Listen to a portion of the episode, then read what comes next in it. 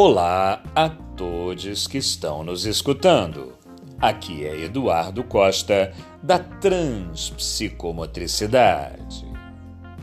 Nosso tema de hoje, em homenagem ao Novembro Azul, é a saúde do homem. Traremos algumas reflexões que foram pautadas no primeiro encontro da Rede Brasil de Masculinidades, que tenho o prazer e a honra de ser o moderador e organizador desde 2011.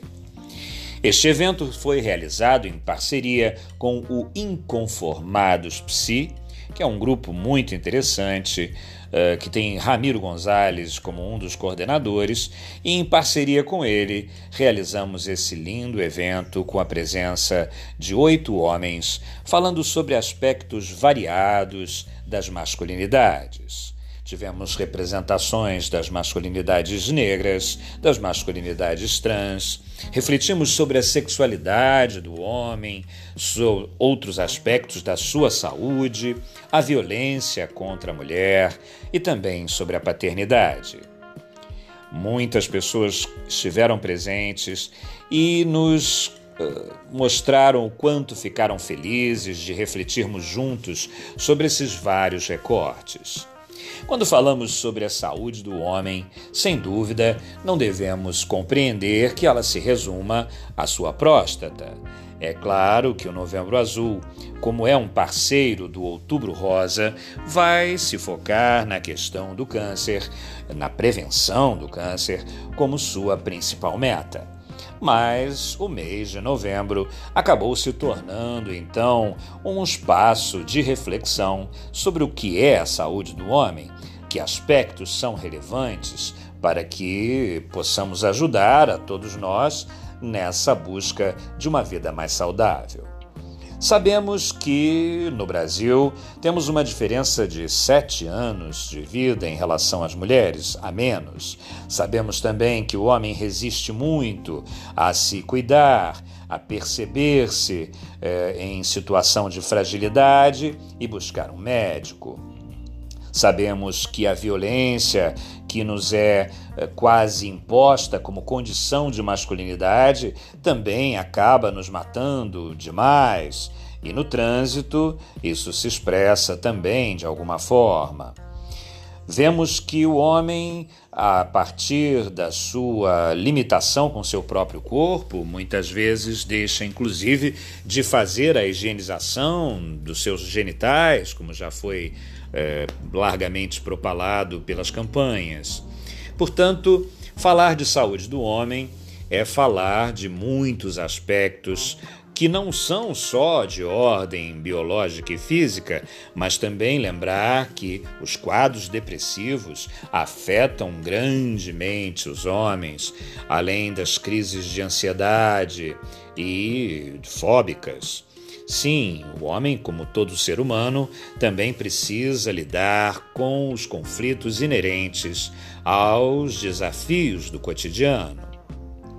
Falar de saúde do homem também é necessariamente falar das, dos padrões e, e dos ideais que temos uh, perpetuado de geração em geração e que hoje os estudiosos chamam de masculinidade tóxica. Sim, não que a masculinidade seja tóxica, não. É o que nos referimos é que não há uma masculinidade, mas por isso usamos o S sempre que nos referimos às masculinidades, o plural, porque elas serão sempre múltiplas e se manifestarão a partir das singularidades e das individualidades de cada homem, ou de quem se percebe homem. Portanto, é preciso ampliar a nossa eh, capacidade de compreensão dos aspectos que estão ligados a essa masculinidade tóxica e como ela é promotora dessa falta de saúde do homem.